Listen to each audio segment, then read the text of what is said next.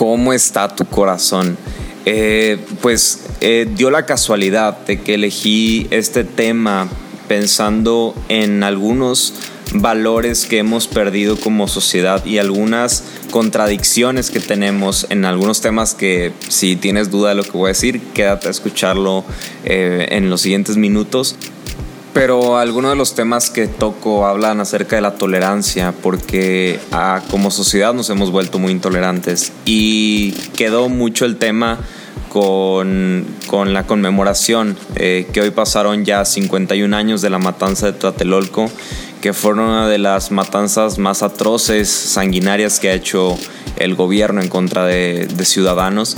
Y, y, me gustó la fecha para traer un tema que pareciera tan sensible, pero que de ahí pueden salir muchas cosas y muchas maldades, que es cómo está tu corazón. Entonces, sin más por adelantar, eh, qué bueno que estás aquí. Bienvenido a En el mejor de los casos.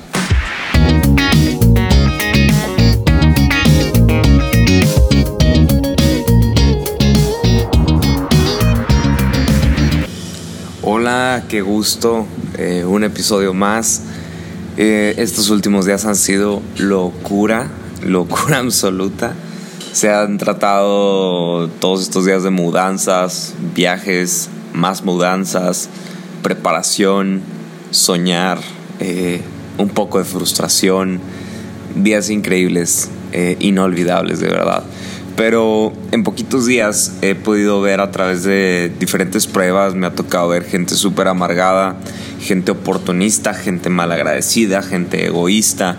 Y pensé para mí mismo, ¿qué ve la gente de la calle en mí?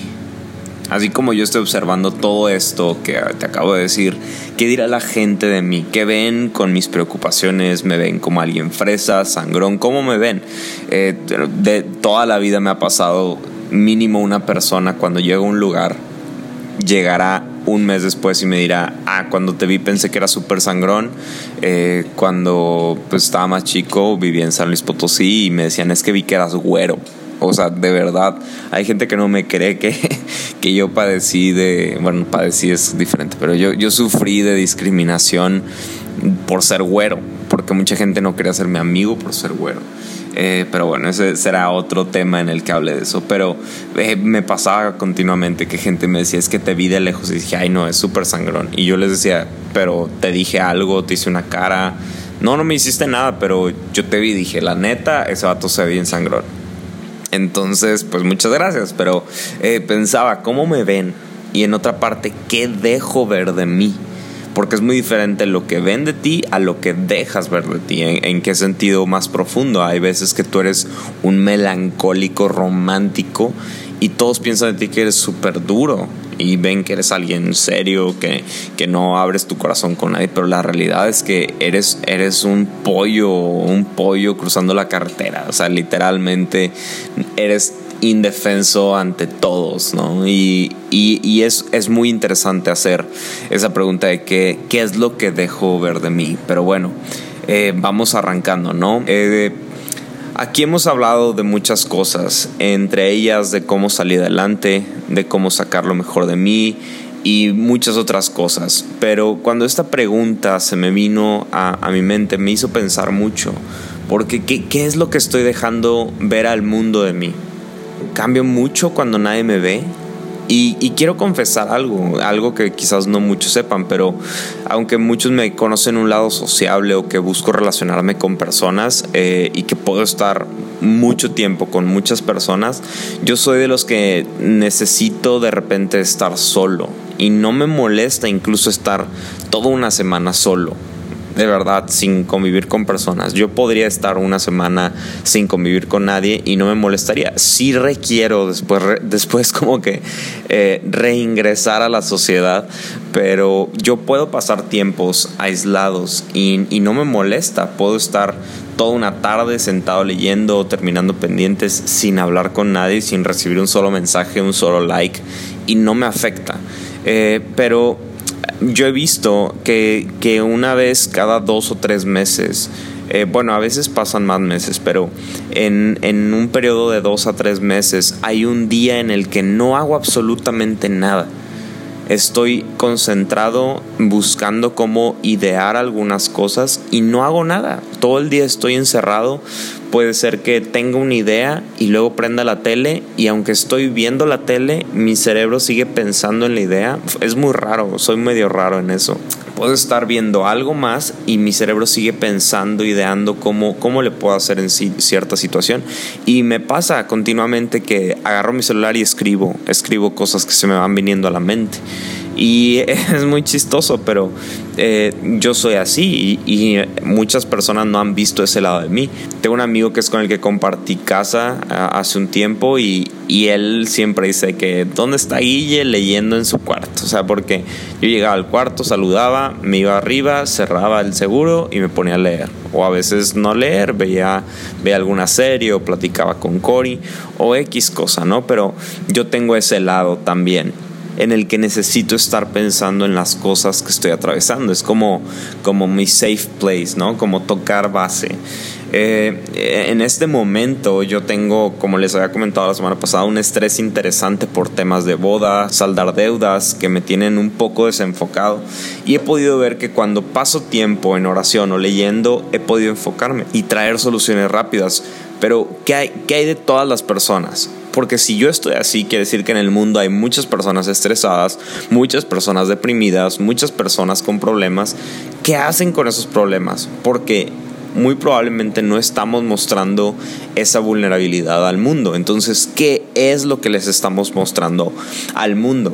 Y es ahí donde todas las situaciones que estamos pasando en nuestro día a día revelan algo de nosotros, pero quizás no de la forma en la que nos sentimos. Lo proyectamos de formas distintas. ¿A qué me refiero?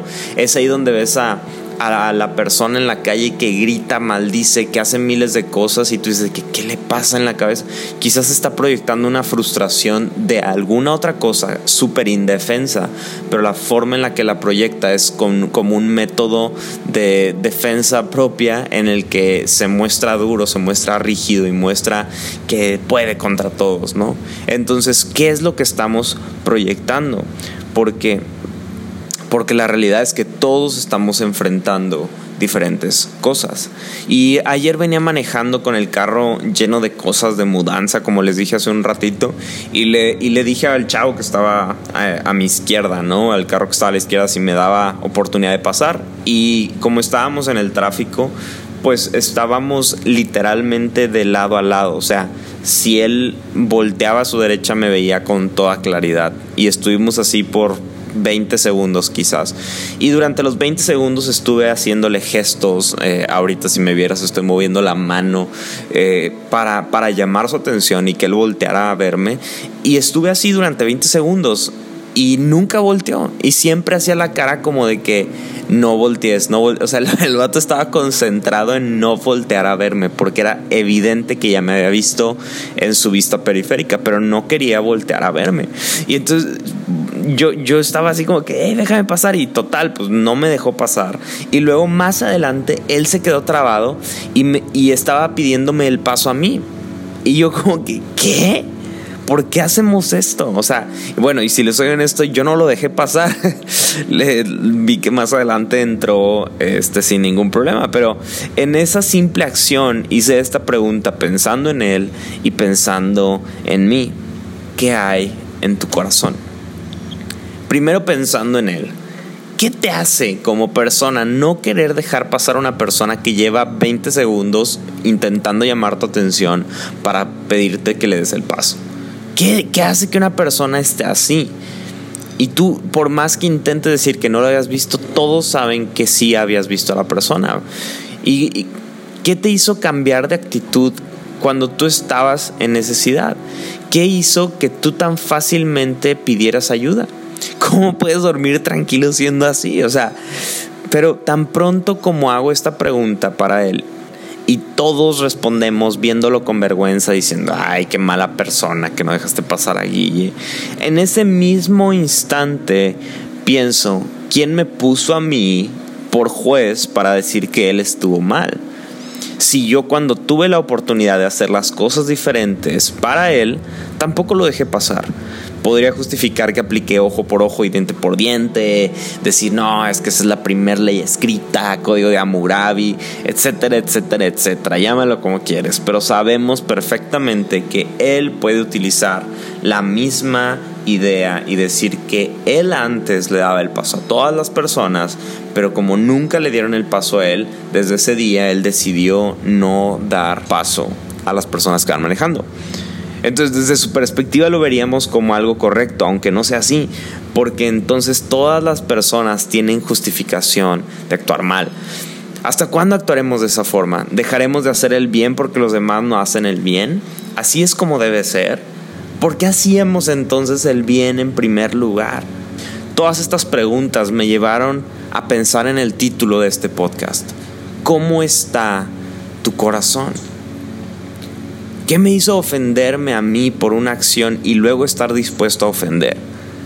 ¿Qué me hizo sentir enojo y decir, ah, no me diste el paso, pues ahora no te doy el paso? Hay miles de pretextos, miles de justificaciones razonables, pero ningún pretexto y ninguna justificación provoca cambio. En ocasiones no es que las personas sean malas, en ocasiones tenemos momentos difíciles en los que no hemos podido encontrar paz a nuestros problemas y lo reflejamos siendo intolerantes. Pero te hago una pregunta, ¿te has checado tu corazón? No sé si te has realizado un check-up básico, pero en estos check-ups eh, generalmente lo hacen para trámites o para trabajo, pero te hacen algunas pruebas rápidas, te hacen una toma de sangre, una prueba de orín, eh, checan tu peso, en, algunos, eh, en algunas ocasiones te hacen algún tipo de examen visual, pero es un examen muy rápido, no resuelve problemas profundos, pero sí puede ver si las cosas en general andan bien.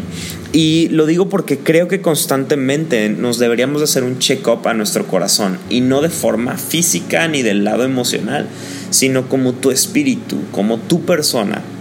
Tú que te levantas cada mañana, que tienes sueños, que tienes metas, que tienes retos enfrente, que tienes cosas que saldar, ese, ese tú es al que le estoy hablando. A ese corazón tenemos que estarlo checando.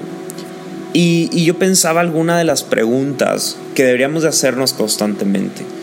Una de ellas es, ¿qué propósito tengo en este momento?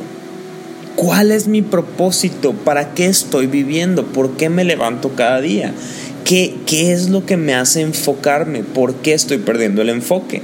Todo esto en relación a lo que hacemos. Porque si hay una persona que no tiene propósito, si una persona pierde propósito, pierde el sentido. Y si una persona pierde el sentido, quiero que lo veamos de una forma literal en una avenida. Si una persona olvidara el sentido en el que van las calles, ¿qué pasaría? Sería una tragedia. Una persona que pierde el sentido tiene una tragedia que se llama vida. Es decir, todo lo que haga en su vida será una tragedia. Entonces es indispensable y fundamental que entendamos cuál es nuestro propósito. Luego de esto, ¿cuáles son mis problemas? Lograr enumerar tus problemas te ayudará a poderlos resolver. Si no sabes cuáles son tus problemas, difícilmente lograrás combatirlos. Luego de esto, ¿qué puedo hacer para resolver mis problemas? ¿Qué cosas estoy haciendo continuamente que me ayude a resolver mis problemas? hay una, una pregunta un poco más sensible. ¿Estoy enojado con alguien? ¿Soy enemigo de alguien? ¿Qué gano con estar enojado con esas personas? ¿Cuánto tiempo decidiré permanecer enojado? Y ahí tú me podrías decir, oye, no manches, eso no se puede decidir. Totalmente sí, así como amar es una decisión, odiar también es una decisión. Hay un momento del enojo que es emocional, que eso es cuando te sientes ofendido, que es cuando te acaban de hacer aquello que te hizo molestar. Pero hay un momento que gradualmente llega en el que esa emoción se torna a una decisión. Y así como lo es en el amor, el momento en el que deja de ser una emoción y se convierte en una decisión, es el momento más fuerte de ese enojo, porque es cuando tuviste la oportunidad de decir, ah, no le voy a dar importancia, pero tú dijiste, ah, sí le voy a dar importancia. Las preguntas que he dicho son, ¿qué propósito tengo? ¿Cuáles son mis problemas? ¿Estoy enojado con alguien? Otra pregunta que debes de hacer en este check-up a tu corazón es, ¿he dañado a alguien? ¿He dañado a alguna persona? ¿Por qué no le he pedido perdón a aquellos a quien he dañado? Porque me justifico de que a mí también me han lastimado, porque creo que si me le acerco a pedir perdón lo voy a dañar más. ¿Cuál es, cuál es tu pretexto por el que no has pedido perdón? También deberías de preguntar, ¿tengo que perdonar a alguien? ¿Tengo alguien a quien debo de perdonar? Y perdonar no significa hacer ojos ciegos a lo que otros hacen en nuestra contra. Perdonar significa continuar, significa caminar. No dejes que la falta de perdón te obstaculice de seguir avanzando. Hay muchas preguntas que quizás en otro tema las compartiré que, quizás te ayuden a, reenfocarte. De hecho, yo creo que voy a hablar de reenfocarnos. Pero tan solo con estas preguntas básicas, si eres 100% honesto, estoy seguro que podrás darte cuenta del estado actual de tu corazón. ¿Por qué lo digo? Porque yo mismo mientras estoy diciendo esto, me acuerdo y digo, ala, o sea, si tengo algunas cosas que debo de ajustar porque mi corazón quizás no está 100% sano. No sé si alguien de los que me escuchan hoy vieron en una ocasión un video eh, de Facundo entrevistando a una señora que se queja del Red Bull, que le dice güerejo y todo eso. Bueno, me da mucha risa ese video, está medio grosero porque la señora es muy grosera, pero me da risa porque esta, esta señora se pone a insultar a las personas de la nada se pone a decir cosas súper sobradas solo porque no está de acuerdo de que repartan Red Bull en la calle. Y como lo dije antes, si lo vemos desde su perspectiva y su contexto, quizás creamos que ella está bien. Pero lo que es evidente es que esa señora tiene amargura. Porque si de la nada te molesta lo que hacen las personas de enfrente, si tienes el tiempo suficiente de ver lo que otros están haciendo mal, es porque o tienes todo arreglado en tu casa o es porque no te has dado el tiempo de ver lo que está mal adentro de tu casa. El video está hecho con base en burla e incluso yo lo veo y me da mucha risa porque la señora está súper exaltada y solo me hace pensar cuántas veces he sido motivo de burla por pensar que estoy bien y yo estoy aferrado a un punto y en realidad todos están riendo de mí por lo mal que me veo. Puede que ese ejemplo, si lo veas, si veas este video, te dé risa la señora, pero ¿qué hay de los que quemaron hace unos días la tienda de librerías Gandhi en Ciudad de México? ¿Qué hay de los que se burlan con memes de leer hará que no quieras quemar una librería de Gandhi? ¿Qué hay de los que buscan resolver problemas? ¿Qué hay de los que como yo en este podcast solo comentamos de los problemas? Es lógico pensar que de nada servirá si no estamos creando cambios continuos, que por más minúsculos e irrelevantes que puedan parecer para otros, esos pequeños cambios estén creando impacto. De nada servirá, de nada, de nada servirá comentar o creer que estamos creando algo si no lo hacemos. Hubo otro comentario que leí en estos días con un tema que está muy fuerte en la Ciudad de México, donde un grupo de personas está pidiendo al gobierno que, les dé gratis la cirugía para cambiarte de sexo. Y, una persona comentaba, ya no, no recuerdo en dónde fue, si en una noticia, en una publicación, pero una persona publicaba, ¿por qué todavía hay tanta gente que se muere de cáncer por no tener dinero para tratarse y nos olvidamos de ellos por querer un cambio de sexo? Está bastante profundo este comentario y creo que tiene lógica porque pues quien quiere cambiarse de sexo está tomando una decisión y no se trata de un tema de salud ya que la homosexualidad no es una enfermedad ni, ni nada que se le parezca a un problema de salud sino es más bien un cambio eh, emocional o por estética o, o por, por ideología y de hecho este es uno de los argumentos más fuertes de la comunidad LGBT en contra de religiones o en contra de la ciencia, en lo que dicen que pues no, no, no sean tratados como personas que tienen una enfermedad, porque hay quienes los han considerado así. Y entonces, si lo vemos de un punto objetivo, y aclaro, yo no estoy dando la razón ni a uno ni a otro, pero si somos objetivos en esa exclamación, lo que podemos ver es que esta persona está dando un, razonamiento pues que a su perspectiva es correcto, porque él está diciendo, oye, pues si hay personas que necesitan algo, ¿por qué no mejor utilizamos todos los esfuerzos del cuerpo de salud para no solo contrarrestar con quimioterapias, sino ayudar con prevención? Eh, o sea, no sabemos exactamente qué es lo que quería plasmar esta persona, más allá de definir una postura hacia alguna de las partes. Pero lo que más me sorprendió fue la respuesta de mucha gente a ese comentario. Fueron comentarios de odio, algunos les desearon, le desearon a esta persona que muriera de cáncer.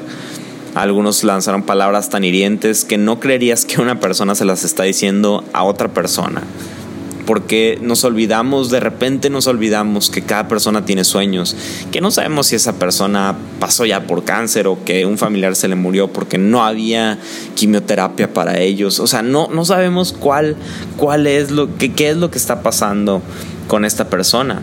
No sabemos, quizás, quizás esta persona que está diciendo que deberían de dar eh, quimioterapias a personas sea una persona que, que quiera cambiar de sexo, pero que no concuerde con la forma en la que están pidiendo las cosas. ¿Qué herida es tan grande en nosotros para que actuemos así en contra de otra persona? Lo digo con gran respeto, sin hablar contra nadie, sin discriminar, sin buscar la disensión, pero he podido ver cómo los ideales, la intolerancia han creado muros tan altos que hemos olvidado que se trata de gente y no estamos tratando con animales, bestias o con alguien diferente a nosotros. Son personas con sueños, son personas que desean superarse, son personas que desean crear un impacto en su sociedad, pero no tenemos respeto para ellos. Y con esto yo llegaba a, un, a un pensamiento para ir cerrando este tema. Un corazón herido, un corazón que no está sano, creerá constantemente que los demás quieren herirle. Es por eso que siempre estará a la defensa. Es por eso que tendrá como sensores al movimiento y cualquier movimiento, así como una alarma, no tiene discernimiento para saber que lo que se cayó fue un muro o fue un librero. Simplemente activa la alarma porque ve movimiento.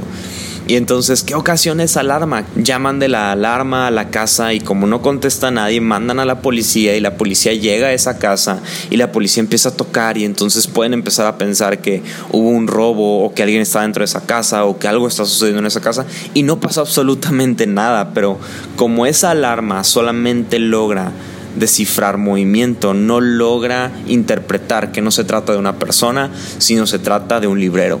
Igualmente una persona herida, cuando una persona está herida, solo identifica el movimiento y no sabe si lo que está moviéndose hacia él es un movimiento de amor, es un movimiento de gracia, es un movimiento objetivo desde otra perspectiva, que no por tener una perspectiva distinta a la tuya quiere decir que está mal.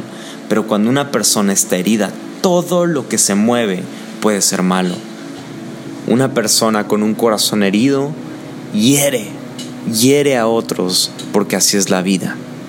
Una persona con un corazón herido cree que ya no necesita perdonar porque ya perdonó a la gente que le ofendió en el pasado, pero no quiere volver a hablar de los temas que le hicieron daño, ni recordar a esas personas. Muchas de las personas que no tienen un corazón sano, cuando llega una persona que les ofendió o se está hablando un tema que no les gusta, se van del lugar o evitan a esas personas con la justificación de que están cuidando su corazón. ¿Cómo cuidas tu corazón? Evitando gente, haciendo caras, hablando a espaldas, evitando enfrentar ese momento y decir que tú no estás de acuerdo, pero con tranquilidad y dispuesto a escuchar ¿Por qué te ofendes entonces? ¿No será que al decir que cuidas tu corazón lo puedas estar cuidando incluso de que no sane? Funciona algo así como la psicología inversa, como con los cigarros. No sé si recuerdas que antes los cigarros, las cajetillas, no tenían imágenes de cáncer de lengua ni de efisema pulmonar no tenían esas imágenes que ahora tienen las cajetillas de los cigarros. Antes estaban completas. De repente, Secretaría de Salud les dijo, ¿sabes qué? Tienes que plasmar en tus cajetillas de cigarros lo que ocasiona tu producto. Y entonces eh, si compras unos cigarros, aquellos que fuman, verán que hay una imagen fea, grotesca de, de, lo que pasa en casos de cáncer de lengua o de enfisema pulmonar o no sé de qué otras enfermedades tengan las cajetillas. La verdad, nunca he fumado, entonces no sé. Pero las compañías cuando les dieron esta noticia sí creyeron en su inicio, sí creyeron que eso ocasionaría un impacto negativo, porque la gente diría, ay, híjole, qué asco, o sea, simplemente por asco, ni siquiera porque pensaran en conciencia propia lo que les podría pasar, sino más bien por asco de decir, ay, qué fea cajetilla, mejor, mejor no la agarro. Pero hubo algunos que dijeron, no va a pasar absolutamente nada de verdad, pónganla. Que esté del tamaño de toda la cajetilla si quieres. No va a pasar absolutamente nada. Es más grande el vicio que su conciencia de cambio. Y hoy lo vemos. El negocio de los cigarrillos está más fuerte que nunca y sigue creciendo y sigue trayendo nuevas personas a consumir su producto. Es igual un corazón herido. Es igual el que tú quieras cuidar tu corazón y hagas como que lo estás cuidando evitando ser confrontado. Estás actuando de la misma forma. Es más grande tu vicio de estar aferrado y tener un corazón herido que tu deseo y conciencia propia por sanar y tener un corazón sano. Lo hemos dicho antes y es, es mucho más fácil ante una situación de crecimiento, de cambio, de madurez. Será más fácil conformarnos creyendo de lo que creyendo que lo que estamos haciendo es suficiente, aunque eso no produzca ningún cambio importante. El cambio llegará confrontando situaciones, definiendo los problemas, entendiendo la raíz de la ofensa, no evitándola, buscando sanar primero y no buscando antes sanar a los demás. Arregla tu cuerpo, ve al gimnasio, cómprate ropa que te haga ver bien, estudia, aprende, utiliza un lenguaje apropiado, pero por encima de todo eso, cuida tu corazón para que lo que salga de ti y lo que dejes de ti en las personas no sea un corazón herido, sino un corazón bondadoso, lleno de vida, lleno de expectativa, un corazón del que otros quieran aprender y entender para poderlo replicar. Quisiera por último que pienses en personas que están a tu alrededor que están heridas.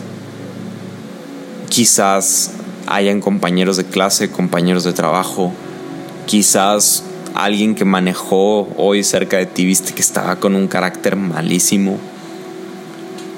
No lo sé, no lo sé, pero hay personas a tu alrededor que están heridas y que quizás necesitan sanar, quizás necesitan eh, incluso que este episodio llegue a sus oídos y puedan escuchar, que pueden analizar y pueden hacer un check-up de su vida, a ver cómo está y ver si están 100% sanos. Siempre lo diré y hoy será una vez más en lo que lo voy a decir. Tienes que encontrar personas que te ayuden a sanar ese corazón. Tienes que encontrar personas que se atrevan a decirte de frente, estás mal, y que tú seas lo suficientemente humilde para decirle, tienes razón porque esas personas son las que nos ayudarán a sanar. Si te puedo decir algo, he visto miles de personas que en el momento en el que han decidido tener un corazón sano, todo ha cambiado en sus vidas. Les ha ido mejor en trabajo, les ha ido mejor en sus relaciones interpersonales, les ha ido mejor en todo lo que tienen que hacer. Un corazón herido siempre será como esa carretera de neblina, lluvia, de noche, de poca luz, sin señaléticas.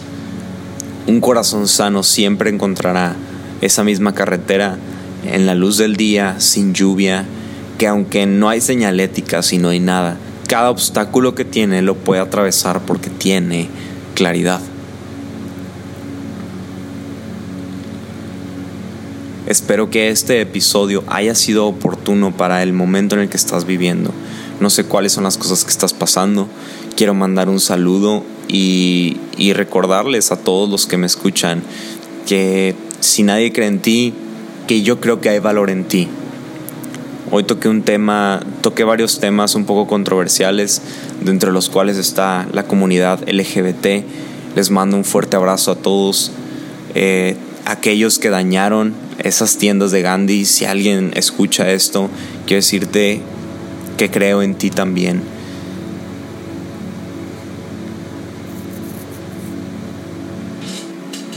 Espero que aún los temas que fueron un poco eh, controversiales en, en, este mensaje que dice, puedo entender el mensaje, eh, mi intención es que hay en tu corazón Sé que hay personas que quizás están pasando, como dije, en situaciones, eh, un familiar enfermo de cáncer o, o, quizás personas que están pasando por cáncer, que están escuchando esto.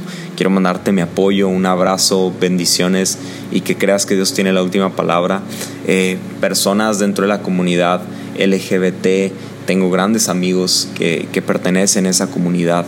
Igualmente quiero mandarte un fuerte abrazo, muchas bendiciones. Igualmente aquellos que pudieron haber participado en la quema de esa librería, si es que están escuchando esto o conocen a alguien que participó ahí, de la misma forma les quiero mandar un fuerte abrazo y a cada uno de ellos, como lo dije antes, con todo el respeto, con todo el cariño, simplemente lo que deseo en este capítulo es que nadie de todos ellos están exentos de tener un corazón herido. Si es así tu situación, quiero decirte que hay una respuesta a tu condición actual. Comienza haciendo esta pequeña valoración para ver qué es lo que hay en tu corazón, qué es lo que motiva tus pasos de seguir avanzando. Hasta la próxima semana. Sígueme en redes y comparte este episodio para que más personas lo puedan escuchar. ¿Cómo está tu corazón? Una sencilla pregunta con multitud de respuestas. Hasta luego, nos vemos.